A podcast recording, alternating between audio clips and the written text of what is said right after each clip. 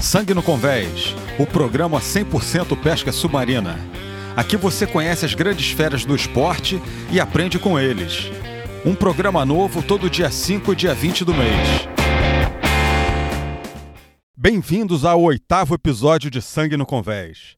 No programa de hoje, um pescador submarino muito experiente, cria do Mar de Búzios, no Rio de Janeiro, que tem algo muito mais valioso para nos passar do que simples dicas de pesca sub.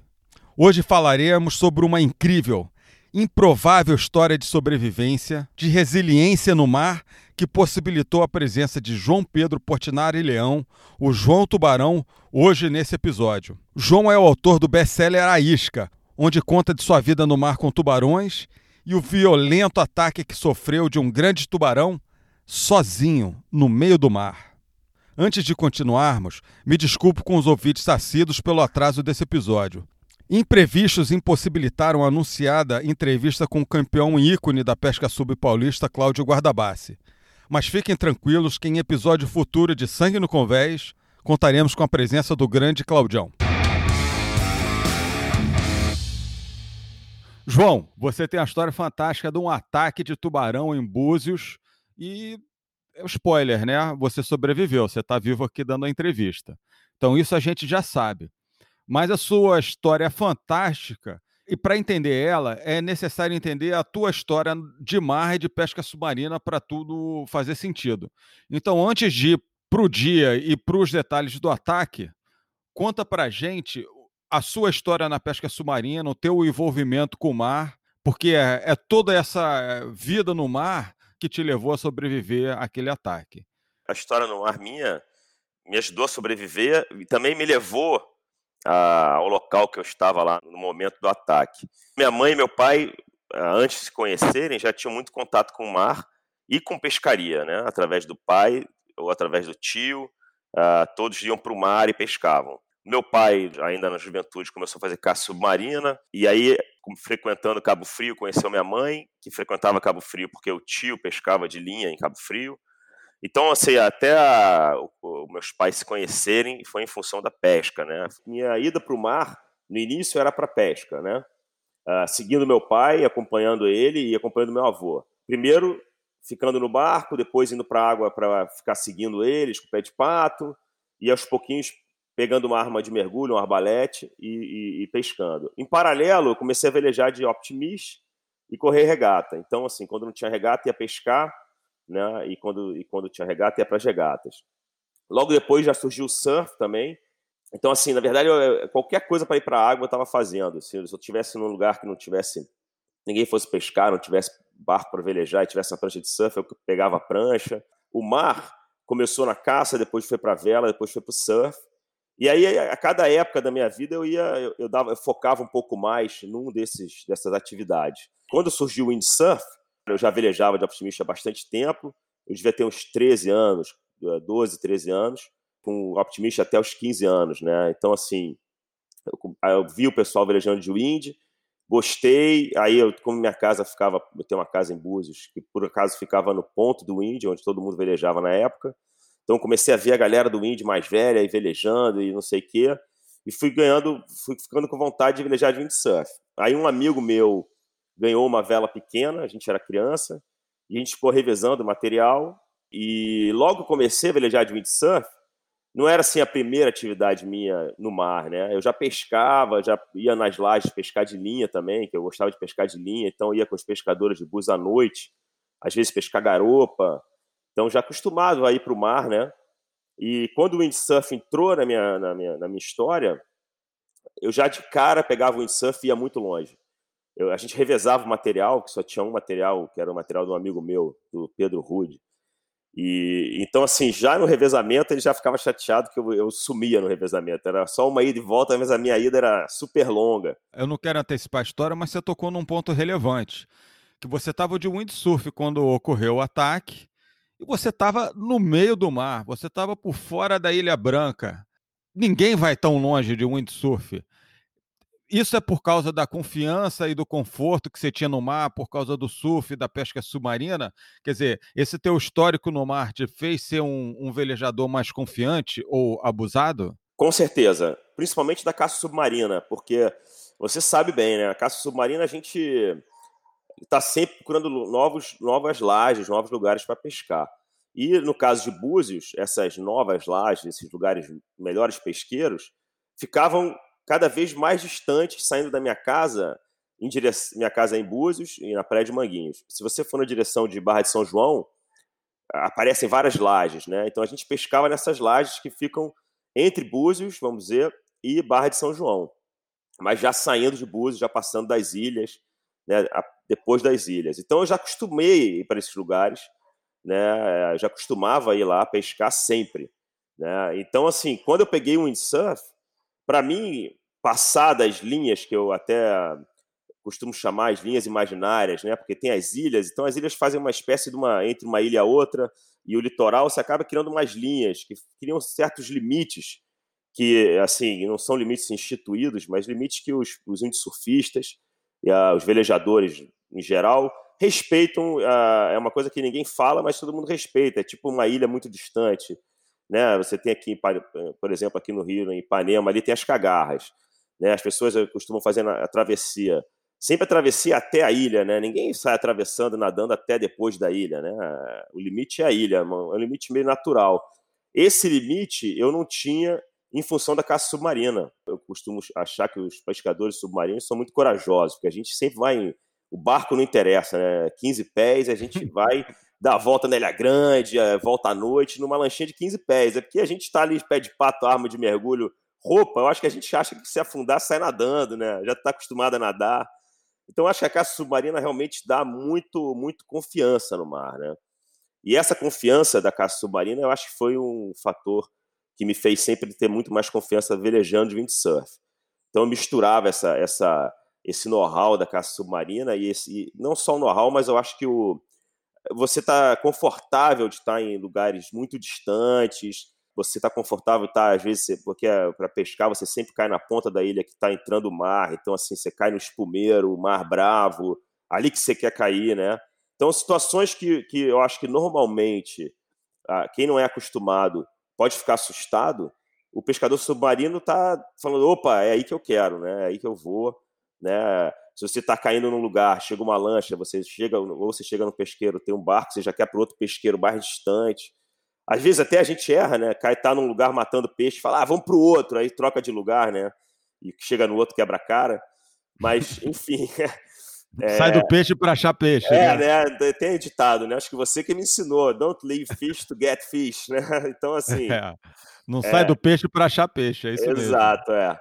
Então, assim, eu acho que essa confiança da caça submarina influenciou bastante sempre na minha, na, nas minhas velejadas de windsurf um conjunto, né? Mas a caça submarina é fundamental, porque eu acho que a caça submarina, uh, no meu caso, eu acho que na maior parte dos pescadores, a gente ganha muita, muita intimidade com o mar, né? Até pelo fato de você, quando chega no pesqueiro, ter que ir para dentro da água, né? E até considero, né, minha opinião, dentre os esportes aquáticos que eu, que eu pratico, a caça submarina eu acho que é o que você tem mais contato com o oceano, você mais entende o oceano né? além de entender os peixes, né? o comportamento dos peixes, enfim. Essa intimidade com a caça submarina me impulsionou a, a, a velejar distante sempre. A ser abusado.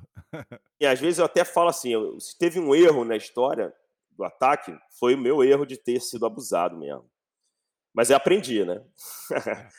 Errar é humano, aprender que não, aprender. aprender pode, não pode repetir, né, cara? Bom, antes de ir adiante, eu faço uma parte aqui para falar um pouco da família do, do João, nosso convidado hoje, que ele foi um pouco modesto. Realmente é uma família da pesca sub. Ele contou por lado de pai, por lado de mãe, falando do avô. O avô dele foi o Antar Padilha, foi um dos pioneiros da pesca sub aqui no Rio, é, realmente dos primórdios, é um cara lenda da pesca sub. O pai deles é Leão Pesca, o tio Mirabor, o primo Chico Padilha, o Zé Padilha, cineasta, que também é primo dele, pescador, foi meu sócio numa lancha. Quer dizer, uma, uma família da caça submarina, cheia de fotos, história, lenda, equipamento antigo. Não, você tem toda a razão. Tem uma coisa engraçada, assim, curiosa para a galera da caça submarina, principalmente. Meus, meu pai e, uh, e, meu avô e meus tios tiveram uma, fizeram uma missão para Manuel Luiz, lá no Maranhão. Na verdade, foram duas idas lá. Uma deu tudo errado, eles nunca conseguiram chegar, e a outra deu mais ou menos certo, e eles pescaram um dia e meio. E eu cresci com essas fotos, cara. Essas fotos, para você ter uma ideia, não saíam da minha mochila de escola. A gente ficava na escola, eu conseguia armar um grupo de pescadores submarinos, e a gente passava o dia olhando foto de Manuel Luiz é, e sonhando com Manuel Luiz, né? Enfim. Então, assim, é, é, um. É, a gente se conhece desde criança e eu, eu viajei e sonhei com essas fotos também. Porra, com certeza. Quando eu te conheci, o Chiquinho, você já era, já tinha, já era um pouco mais velho que eu, já era assim, já altas fotos suas também, né, de pesca submarina. Eu ficava levando as fotos da minha família. Enquanto eu não fazia as minhas, eu levava da família. É, eu sou um pouquinho mais velho, mas acho que três ou quatro anos, mas nessa idade faz diferença. Você com 15, eu lembro você com 15, eu, sei lá, com 18, já, já disputando campeonato, já ganhando um troféuzinho, Não, pegando certeza. um peixe grande. Conheci, você já é, você já é, me lembro. Tem aquela tua pescaria clássica de cavalas, enfim, lá, na, lá, lá em Angra. é, Tem algumas, eu, eu lembro de algumas clássicas suas, algumas lendas assim das pescarias suas. Tem três que eu me lembro bem: uma de Robalo em Búzios, uma de Saltão em Búzios e, a, e as cavalas em Angra. Entre outras, né? É. Ah, legal. Essas três aí eu era menor de idade, 18 anos, só para o pessoal que, que não conhece as histórias. A primeira vez que o pessoal pescou o arru aqui no, pelo menos na nossa região, foi o, o amigo meu e eu lá em, em, Angra. E a gente pegou uns, uns, umas cavalas grandes, uma cavala aipim, né? um arru grande de cobra mirage, um elástico, um equipamento que hoje ninguém acha que é possível matar um arru. E eu matei, a gente fez uma pescaria de quatro, eu matei duas grandes, uma de, de 19 e outra de 26 quilos e levei lá para o iate e tal, e foi aquela festa e ninguém sabia que peixe era. Tanto que o, o a turma da federação submeteu um recorde de cavala verdadeira, achando que o arru era cavala. E aí falou, pô, recorde mundial de cavala, e identificaram o peixe errado. A de Saltão em Búzios foi uma pescaria de 111 quilos. Não sei se você lembra, encheu o inflável. Eu tive que voltar sentado no motor, com a bunda em cima da tampa do motor, porque não cabia mais peixe na lancha. Foi no, na véspera de Natal, a laje do, do Papai Noel. E dos robalos também foi um robalão. Dá para ver que quem olhar no meu Facebook vai ver a foto tão antiga que era aquelas sungas pequenas que nego usava nos anos 80, parece um biquíni hoje. Vergonha as fotos. Tá. Mas vamos em frente. Então, você foi criado dentro d'água, é, você é o certo abuso e essa confiança que a pesca submarina te dá. Então, sendo um, um waterman, né, surfista, velejador, pescador submarino, criado dentro d'água, é, em casa, em Búzios, no o teu quintal era o mar, né? Você um dia saiu para velejar. Então conta agora a história do ataque. E depois eu quero saber se ataque é o termo certo, tá? Mas vamos em frente. Conta aí esse dia. Eu tinha comprado uma prancha que eu, que, que eu acabei quebrando ela ao meio, num salto, que eu errei o salto. E troquei essa prancha, então estava com uma prancha zero em Búzios tinha chegado para o feriado, era Tiradentes, e estava com uma prancha novinha em folha, cheirando, igual carro novo, né? E aí, o primeiro, isso foi no domingo o ataque. Então, no sábado foi o primeiro dia que eu velejei com a prancha, já dei um velejo maravilhoso e fui muito distante. Uh, fui até Ilha Branca, da Ilha Branca eu dei um bordo para fora, uh, assim, indo em direção de Barra de São João, mas saindo da Ilha Branca, que é na ponta da península de Búzios, então você fica assim, bastante exposto, né? E nesse bordo eu até, foi a primeira vez que eu, que eu até senti assim, na hora que eu fui dar um jibe, eu caí na água e eu falei assim, caramba, tô, tô muito distante aqui, tô, tô exagerando um pouco aqui na distância. Foi a primeira vez que eu senti isso, isso foi no sábado. No domingo acordei, ainda ventando, né? E pensei assim, falei, pô, vou acordar hoje, tinha velejado o dia inteiro, no dia anterior inteiro, muito distante da costa. Falei assim, pô, hoje eu vou acordar, vou dar só um bordo muito distante e depois vou ficar na beira. Tava cheio de amigos na praia, falei, ah, vou ficar na beira. Mas foi nesse bordo, que, eu, nesse primeiro bordo do dia, que o tubarão me atacou. E foi um dia comum, eu saí para velejar, chamei um amigo e já tirei uma reta saindo de Manguinhos, da praia de Manguinhos, isso é importante para quem quiser olhar onde é que era, onde é que eu saí velejando, saí do meio da praia de Manguinhos, tirei uma reta e fui embora, junto com um amigo, cada um no seu windsurf, né? Uh, quando a gente estava passando da Ilha Feia, entre a Ilha Feia e a Ilha Rasa, uh, o material desse amigo meu era um pouco menor, a vela, começou a ficar fraco o vento para ele, ele voltou. Aí eu falei, bom, aí voltando aí no início da conversa, né, da confiança e de já ter pescado nas lajes ali fora desde criança, falei, ah, vou continuar. E continuei, fui embora, passei das ilhas e continuei indo. Fui, fui, fui atravessando Uh, já tinha passado as ilhas. Quando você passa as ilhas, você fica de frente para Barra de Una, praia de Barra de Una. Só que lá distante, né? Ela fica, enfim, o formato da costa te distancia muito da, da, da, costa. Quantas milhas mais ou menos você acha que você estava? Eu até peguei o Navionics recentemente e fiz um, um traçado. Eu estava mais ou menos a menos de 10 milhas, a umas 8 milhas da, da praia de Manguinhos e estava a umas 5 milhas da praia de Barra de Una. Né? é maluco mesmo. Porra, não, e tem um fator interessante, Chiquinho, nessa história. Porque onde o tubarão me mordeu, eu estava mais ou menos distante, 5 milhas, da foz do rio Una. E eu estava também distante, aproximadamente umas 5 milhas, da foz do rio São João. Então, assim, até acredito. Essa, essa, essa, é, são dois rios que têm bastante influência, porque são rios grandes, jogando muita água doce, né? E a gente sabe que a água uhum. doce é, é, um complicador, entre aspas, vamos dizer assim, quando se fala de tubarão, porque uh, os tubarões curtem essa, essa mistura de água doce e água salgada. Não só os tubarões, né? Mas vários, várias espécies de peixe, né? Então eu acho que esse fato pode ter influenciado até a presença do tubarão ali.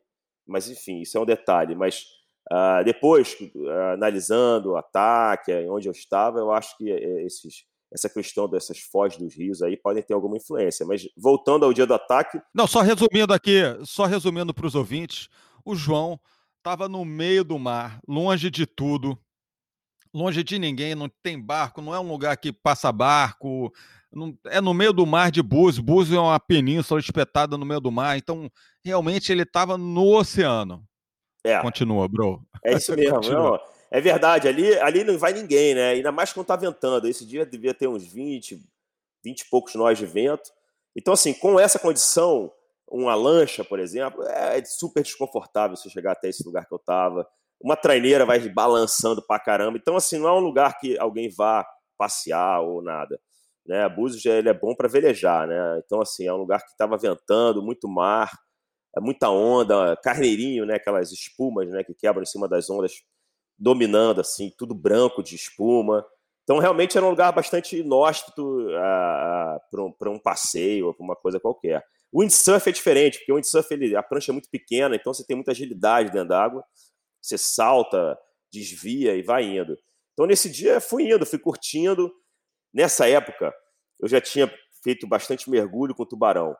Uh, eu tinha ficado um tempo na Polinésia Francesa e estava voltando dessa viagem. Tinha feito um mergulho com tubarão na Austrália, na Polinésia Francesa. Então, assim, tubarão é, é, já era um bicho que eu adorava e que eu achava que conhecia e que, e que eu também assim, não acreditava em ataques tubarão. E apesar de ter ouvido falar de ataques, uh, eu estava um pouco tempo antes dessa, desse ataque, eu estava na Havaí e teve um ataque na ilha que eu estava. Então, assim, eu sabia que existiam ataques, lógico, mas eu não acreditava que, primeiro, fosse ser atacado, e não acreditava no ataque de tubarão uh, em locais que não são considerados perigosos. Se você caísse no local, tipo na Austrália ou na África do Sul, até mesmo no Havaí, alguma situação diferente, numa boca de rio e tal, lógico que eu sabia que podia acontecer um ataque. Mas eu achava que um ataque num local uh, não considerado perigoso né, era praticamente impossível. Eu achava impossível ser atacado. Por isso eu também abusava, da, abusava de, de, de ir velejando lá para fora. Tem até uma, uma, uma, coisa interessante, Chiquinho. Algumas vezes eu fazia esses velejos para alto mar e chegava lá no meio do mar sozinho de windsurf. Eu largava o material de windsurf e nadava tipo dois metros para longe do wind, cara, para ficar tipo boiando, abria o olho, ficava curtindo ficar boiando no o meio, do, do mar adorava ficar boiando no meio do oceano. E assim, às vezes eu penso nisso e falo, cara, se o tubarão tivesse me mordido numa dessas nadadas minhas aí, podia ter sido bem pior. Bom, você falou que adorava Adorava ficar no meio do mar boiando, então estou supondo que você não faz mais isso, correto? Adorava, correto. Hoje em dia eu gosto de boiar no meio do mar só se eu tiver de máscara e para pescar de mergulho. Senão, eu não curto, não. Um detalhe que eu acho que é importante para a história. Você falou brevemente ah, que você mergulhou com tubarão na Polinésia. Não é que você mergulhou com tubarão na Polinésia. Você morou na Polinésia, no Taiti e todo dia mergulhava com tubarão, fazia pesca submarina com tubarão. Lá todo mundo sabe, conhecido como lugar onde os tubarões são, são agressivos com o pescador submarino. Eles querem roubar teu peixe, a água é muito clara, eles seguem o pescador submarino não para comer o pescador, mas para roubar o peixe. Quer dizer, é uma interação bem intensa e agressiva e você tinha essa bagagem contigo quando você resolveu velejar 10 milhas para dentro do mar, dar teu mergulhinho longe da prancha, ficar sozinho no meio do oceano. E aí é, pode continuar, João. Não, é, tem isso sim. É, lá no, na Polinésia você não pode nem usar carretel na arma, né? A arma é só laçada, porque se você der um tiro e o peixe correr, o tubarão pega. Então lá é, você também tem, enfim, tem outras características que você não mata peixe grande porque tem ciguatera e tal. Mas, de qualquer forma, é, eu tinha bastante intimidade com o tubarão, sim. Ah, conhecia né, comportamentos de tubarão e tudo mais. Até por isso achava que também não ia ter nunca um ataque em Búzios. Mas voltando ao dia, então saí velejando e fui muito distante, né? E aí nesse dia então fui velejando, acabei velejando no, no final desse, desse bordo, né? Que é a saída e volta, a gente chama dar um bordo. Uh, eu estava sozinho, fui fazer o jaibe, que é uma manobra para você voltar para a praia, né? Fiz o jaibe, quando completei, como falei, a prancha era nova, então você ainda está pegando o pé da prancha. Então, completei o jibe, fiquei numa, fiquei numa situação que eu tinha duas opções, que é você botar a vela para frente para ganhar pressão, mas você corre o risco de ser catapultado, ou dar um water start, que é você abrir a mão de trás, assim, você libera o braço de trás e entra na água durante alguns segundos e a vela te puxa pra, pra de volta para cima da prancha e a prancha já boia nisso que você sai de cima dela. Então eu optei por entrar na água. E nessa, no que eu entrei na água, foi imediato. Eu entrei na água imediatamente senti uma batida na minha perna. Tipo, pum, assim, um batidão na minha perna. E pensei assim, caramba, bati alguma coisa. Né? Uh, não imaginei que fosse um tubarão. Na verdade, essa batida que eu senti foi a mordida do tubarão. Né? Uh, e, e assim, na sequência dessa batida, eu fui puxado para o fundo com muita força e nesse momento eu tive certeza absoluta que era um tubarão. Uh, e tive certeza que ia morrer também. Falei, cara, o que eu pensei quando eu senti o puxão foi tubarão morrer. Mas ao mesmo tempo que ele veio, uh, do nada apareceu, me, me mordeu e saiu me puxando para o fundo, ele me soltou. Foi muito rápido. Eu costumo até dizer que é tipo uma bala perdida, sabe? Você está num lugar que você nunca imagina que vai acontecer alguma coisa e leva um tiro. Você não sabe de onde veio, para onde foi. E, tipo assim, é, o ataque do Tubarão foi uma coisa assim, precisa e muito rápida. Ah, hoje eu estudei o ataque junto com, com o Otto Bismarck, que é um biólogo, ah, super, é um dos principais biólogos brasileiros quando o assunto é tubarão. E ah, sei bastante detalhes do ataque, né? Então sei que, por exemplo, o tubarão estava me seguindo. Uh, foi uma coisa que, que, o biólogo falou e que ele ele tem certeza disso. Uh, e, e, então sei que sofri, sei qual foi o tubarão que me atacou, né? Qual a espécie de tubarão. E então assim estudei bem o, o ataque. Mas voltando ao ataque, senti esse puxão e fui para o fundo, achando que pensei assim, morri. Confesso que nem achei tão desesperador. No que ele acabou de me puxar, ainda estava segurando na retranca com a vela em cima da água ainda. Eu percebi que não tinha mais nada me puxando. Falei, ué, tubarão foi embora, pensei assim. Né? Então, uh, nesse momento, tive a chance de. Voltei para a superfície ainda, segurando a vela, olhei para baixo, ficou tudo vermelho. Na mesma hora, a água que é meio amarela, meio verde ali naquela região, em função desses rios todos, já ficou toda vermelha. E aí foi a hora mais esperadora do, do da história do ataque, porque essa hora eu tive certeza que se eu não conseguisse velejar, que eu ia morrer, né? E, e e, e, que a morte ia ser terrível, que eu ia ficar lá boiando no meio do mar, né, sangrando, sozinho. Tudo isso passou pela minha cabeça muito rapidamente, até tive assim um princípio de desespero. sabe, de sentir assim, a, a, gelar a coluna, assim, que as pessoas falam, eu tive essa sensação total de sentir assim a minha a espinha gelar e pensar assim, cara, se eu não conseguir sair daqui vai ser uma morte terrível. E aí, ao mesmo tempo, eu já botei a perna na prancha, a perna de trás, que era a perna que não tinha sido atacada. Eu nem tinha noção direito do que tinha acontecido, na verdade, em termos de machucado, né? Não sabia nem aonde tinha mordido. Botei a perna e já fiz a manobra de alta de start e voltei a velejar. Né? Quando eu voltei a velejar, eu achei que estava sonhando, cara. Eu falei, pô, já entendi. Isso aqui é um sonho e eu preciso acordar para me salvar. Então, os primeiros 40 segundos de volta à prancha, velejando, planando, né? velejando de windsurf, né? andando lá meus quase 20 nós de velocidade. Windsurf é rápido, né? Então, assim, planando, andando. E eu pensando assim, não, isso aqui é um sonho, isso aqui é um sonho, eu preciso acordar para me salvar. Fiquei velejando, meio que ah, tentando abrir os olhos, tentando abrir os olhos. Falei, caramba, não acredito. Fui atacado por um tubarão. Aí já tive certeza de que ia sobreviver. Quando eu comecei a velejar, caiu minha ficha que não era um sonho. Eu falei, bom, vou sobreviver. Não vou morrer mais. E aí não pensei mais que ia morrer e comecei a traçar um, um plano para sair o mais rápido possível da água. Né? Eu sabia que eu tinha que chegar em terra o mais rápido possível e não podia apagar. Falei, cara, não posso apagar, não posso desmaiar por falta de sangue. Sabia que a, a, o perigo que eu corria era hemorragia, né? Então falei assim, cara, não pensei em fazer torniquete, não pensei em nada, só engatei o trapézio, que é um, enfim, é um, uma espécie de um cinto que você usa para para fazer o equilíbrio com a prancha, não fazer tanta força e segurar a vela. Engatei o trapézio, pé na alça, na alça da prancha, e tomei o rumo de terra e fui traçando assim. Primeiro tentei, pensei na Ilha Rasa, que tinha um hotel, não consegui, contornei, já saí arribando e, e acabei chegando na Praia Rasa. Eu saí da Praia de Manguinhos e cheguei na Praia Rasa, que é mais ou menos é a mesma praia, só muda o nome. Tá, quanto tempo você levou velejando da, da mordida até chegar em terra? Eu fiz esse cálculo também, eu demorei uns 20 minutos velejando. Entre o ataque e estar tá na mesa de operação, eu devo ter demorado aproximadamente 40 minutos. Eu estava umas 8, 10 milhas da costa e o windsurf vindo a, a 20, devo ter velejado a uns 18 nós. Então, pela distância e velocidade, é mais ou menos isso. Demorei uns 20 minutos para chegar em terra. Quando eu cheguei em terra, eu pensei assim, pô, vou sair, vou, encalhar a prancha e vou pegar ajuda, né? E aí, nesse momento que eu estava chegando na praia, até a praia estava vazia, eu vi um casal que me ajudou. E esse casal tem uma história interessante, mas essa aí eu vou deixar para quem quiser ler no livro.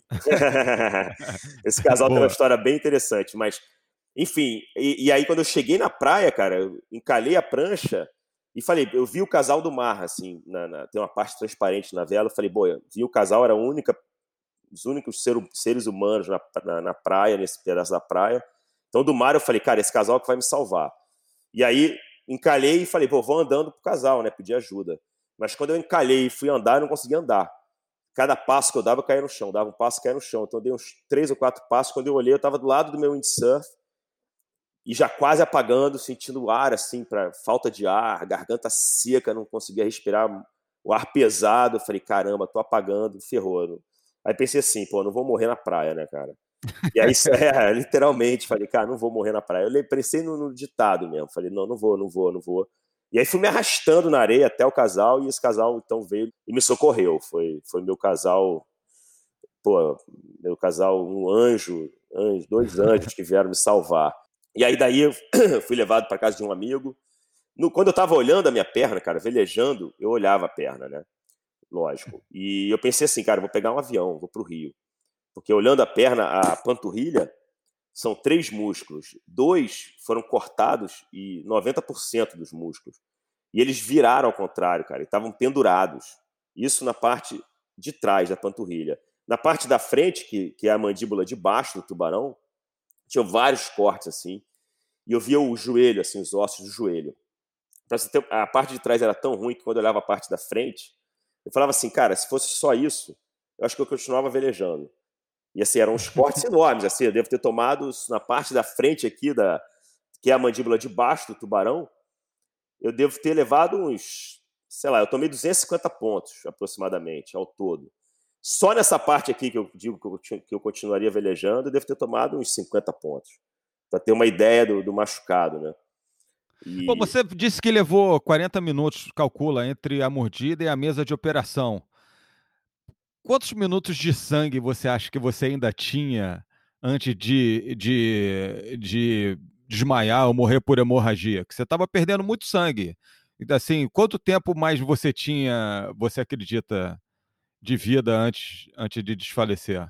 É, então, essa é bem, bem, essa pergunta é ótima, porque na verdade eu, isso é uma pergunta que eu fiz para o médico, né? Falei, ele falou para mim, olha, você perdeu aproximadamente um litro e meio de sangue uh, e no meio da, da cirurgia lá, né? Foram quatro horas e meia. Ele falou assim, cara, eu precisava fazer uma transfusão, mas eu não tenho sangue aqui. E eu falei, não, não, não precisa. Tô, tô bem, pode continuar. Então eu acho que eu teria, porque são duas situações diferentes, né? Uma é antes de você ter socorro. Por que, que eu falo isso? Porque quando eu vi o médico, cara, eu estava sendo carregado no ar por, pela pessoa que me socorreu, já um, não era mais esse casal, já era um amigo meu que, enfim, estava me socorrendo já nessa hora. Então tinham três pessoas me carregando no ar, entrando na, na clínica para ser para ser para ser socorrido.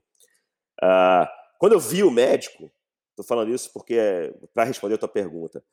Cara, me deu um, uma, uma sensação de, de paz e de garantia de que eu ia sobreviver tão grande que eu acho que isso, eu acho que o ser humano consegue esticar esses momentos, tá? Eu acho o seguinte, se esse casal não tivesse lá na praia, eu provavelmente teria morrido de hemorragia na praia. Por que, que eu falo isso? Porque eu me arrastei até o casal engatinhando e me arrastando na areia e pulando num pé só e caindo. E quando eu fiquei de pé na frente do casal para eles poderem me ver, tudo começou a piscar. E quando eles me abraçaram, eu apaguei. Então existe um, um, um, além da perda de sangue, tem toda a adrenalina que, que eu acho que influencia muito nessas horas, adrenalina mesmo química que o teu corpo jogando adrenalina no, no teu sangue, né? E então eu acho assim, se esse casal não tivesse lá, eu teria morrido. Porque eu, eu ia ter que me arrastar muito mais. Então, eu acho que o esforço versus a perda de sangue ia diminuir muito meu tempo de vida.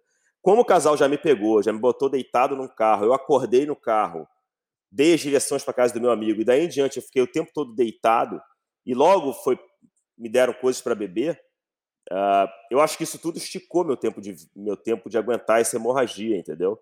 Se o casal não tivesse na praia e não tivesse me socorrido, eu teria provavelmente apagado e apagado eu ia morrer uh, ali na ali na ou no terreno onde eles me ajudaram ou, ou onde eu chegasse, entendeu? Se eu não tivesse sido socorrido, eu acho que eu teria mais 10 minutos de, de, de, hemorragia sem apagar, talvez até menos. A partir do momento que eles me socorreram, quando ela me socorreu, a pessoa falou que tinha, é, é, uma delas era, era farmacêutica e falou uh, alguns detalhes do, do, do, machucado rapidamente que me acalmaram. Então, acho que tudo isso, Chiquinho, foi uma resposta meio longa e não muito objetiva, mas eu acho que, na verdade, uh, o ser humano, até essa pergunta que você fez, uh, algumas vezes me pergunto, é, eu acho que a gente tem uma capacidade de sobreviver muito maior do que a gente imagina. Então, se isso tivesse acontecido com outra pessoa, eu ia, eu ia falar: caramba, se fosse comigo, eu não ia conseguir. Como algumas pessoas falam isso para mim. Então, eu acho que, na verdade, a gente tem uma capacidade de sobreviver muito grande. Eu acho que, se eu não tivesse sido socorrido, eu não ia conseguir, eu não ia sobreviver porque eu ia acabar apagando na praia. Porque logo que o casal me pegou, eu apaguei.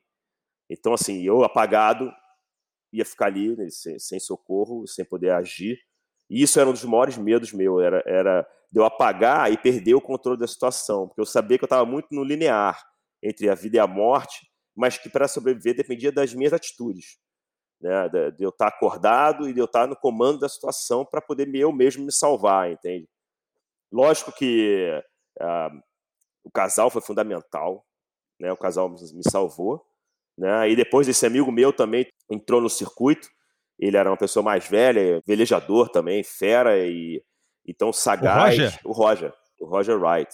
Ah, ele estava na casa, não sabia que ele estava lá. Foi o seguinte, esse casal me botou no carro e eu dei as direções para a casa de um amigo que tinha um avião, como eu falei, né, que eu tinha pensado em pegar um avião.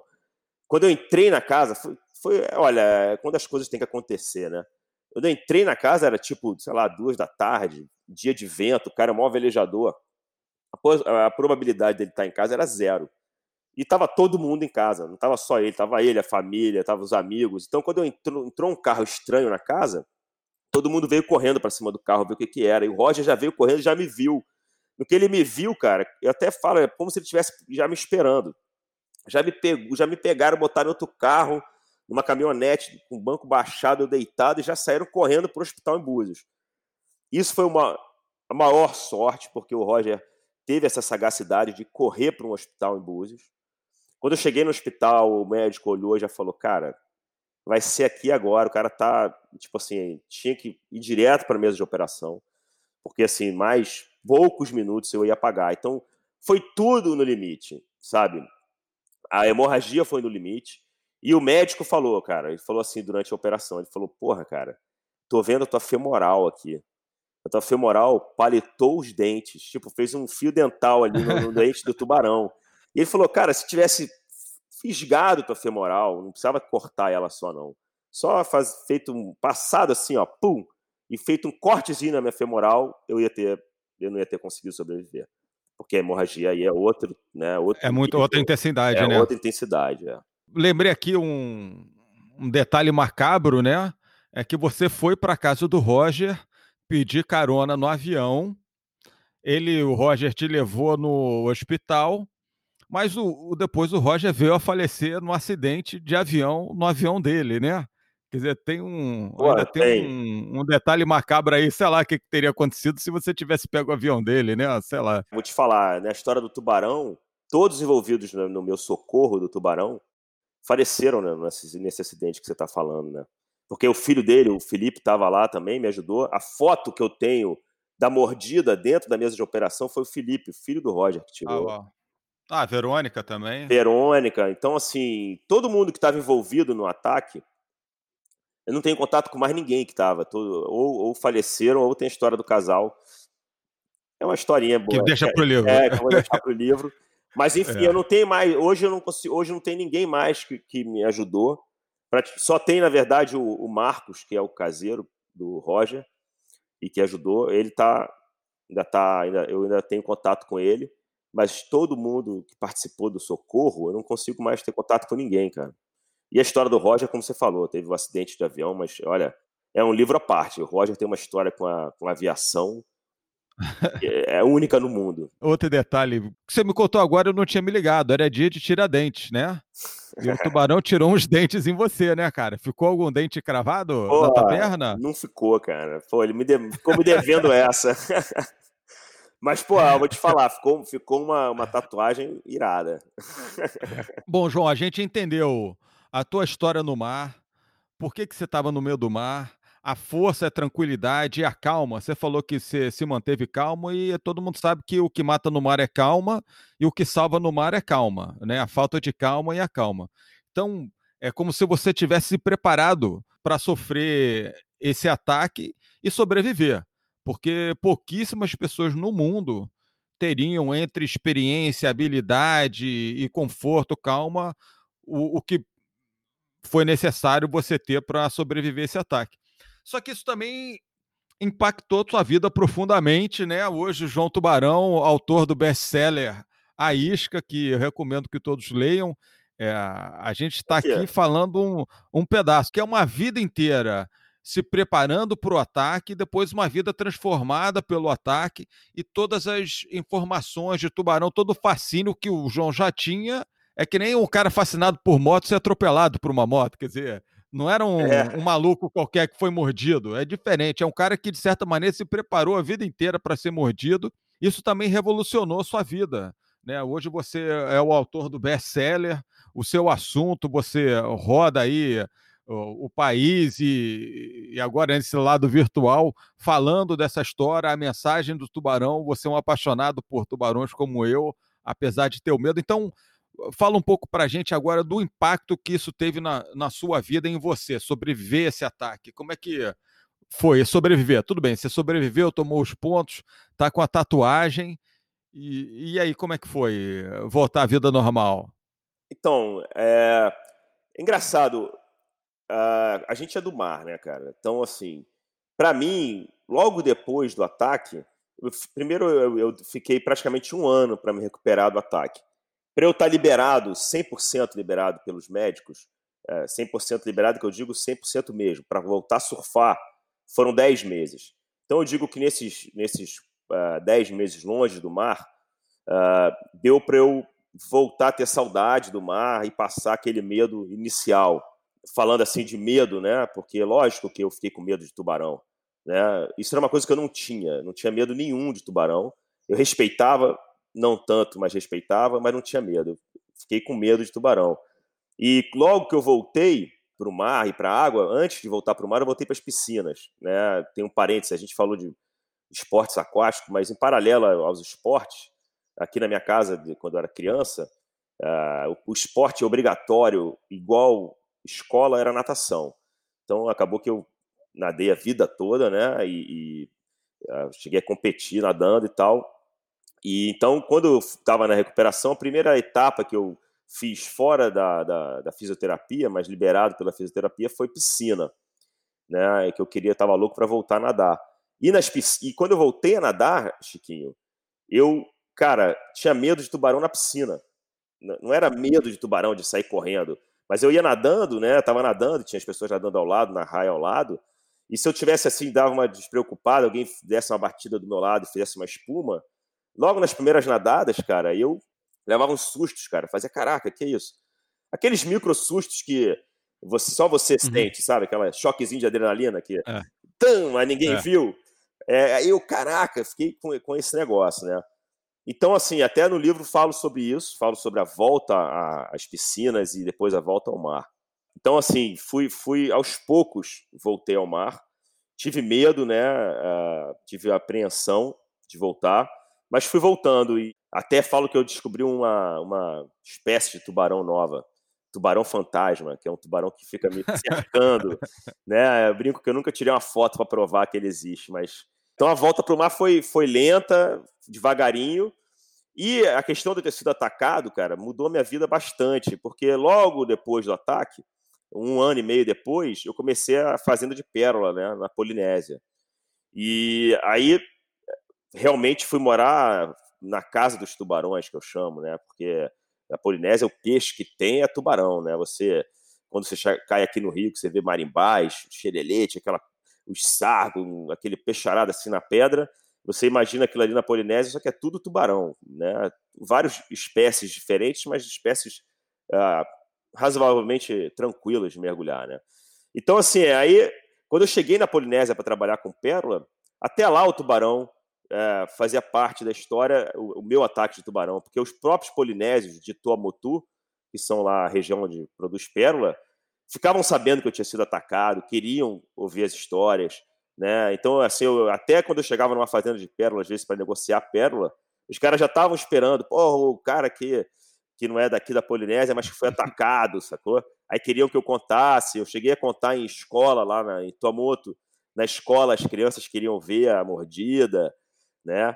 E aí isso se estende aqui para o Brasil também, né? Quando depois tive filho, meus filhos na escola, então assim, uh, todas as crianças que eu tô por perto, os meus amigos, você logo mais, assim que teu filhão já tiver um pouco maior, você vai ver que você vai querer que, ó, oh, o tio do tubarão, e vai querer que eu mostre a cicatriz. Mostra a perna. Oh, mostra a perna, né?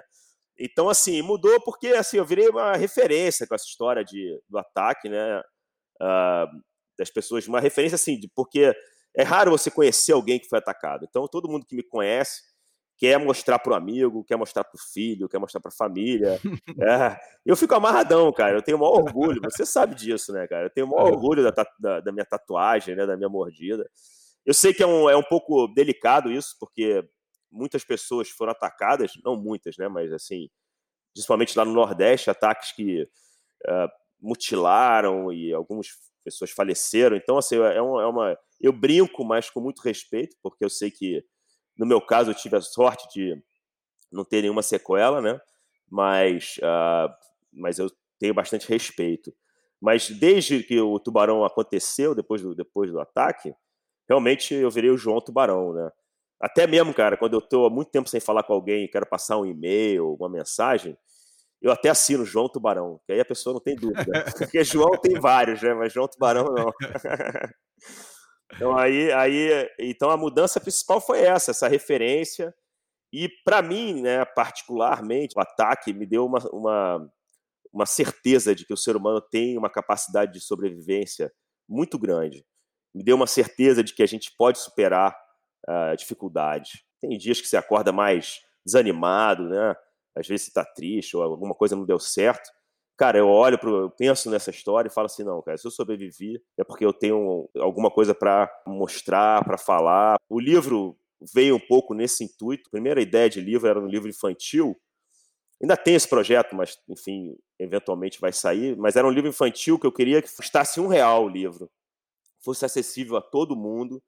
E eu queria levar ele para as comunidades, para todas as pessoas na verdade, principalmente para as crianças, para elas terem uma história uh, diferente da, na, na, vida delas. Né? A história do livro inicial era ter um livro infantil que eu levasse às comunidades, então essas crianças tivessem contato com um cara que foi mordido por um tubarão, ouvissem falar de tubarão, aprendessem sobre tubarão e saíssem um pouco daquela realidade do dia a dia. Pode ser muito cruel, né? Com tráfico de droga, com traficante, polícia entrando e não sei o quê, e tem de mostrar um outro lado da vida que pode que apesar do, do fato do ataque, que é um fato traumático, ao mesmo tempo o lado feliz de, de ter passado por isso, enfim, tem toda uma história. Mas como você falou, realmente o, essa marca do tubarão aí mudou minha vida nesse aspecto. Para a gente que é do mar, né, eu falo que é um carimbo do mar, né?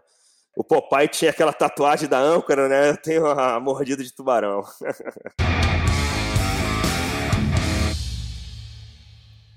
Realmente uma história incrível. Parece até que o João se preparou a vida inteira para sobreviver a esse ataque. Recomendo a todos a leitura de A Isca, onde o João mergulha mais fundo nessa história.